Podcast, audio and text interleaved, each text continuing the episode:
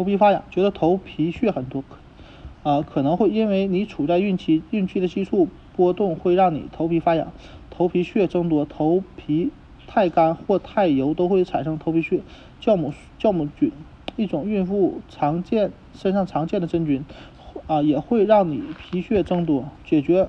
孕期头皮屑问题要看头皮屑产生的原因，如果是干性头皮屑，会散落在肩膀上那种，在洗发水、洗发、洗头发时，可以先用椰子油或者橄榄油按摩头皮，再抹涂抹洗发水，这样有效减少头皮屑。如果是油性皮肤或皮肤屑或酵母型皮头皮屑，可以用孕期使用安全的去屑洗发水。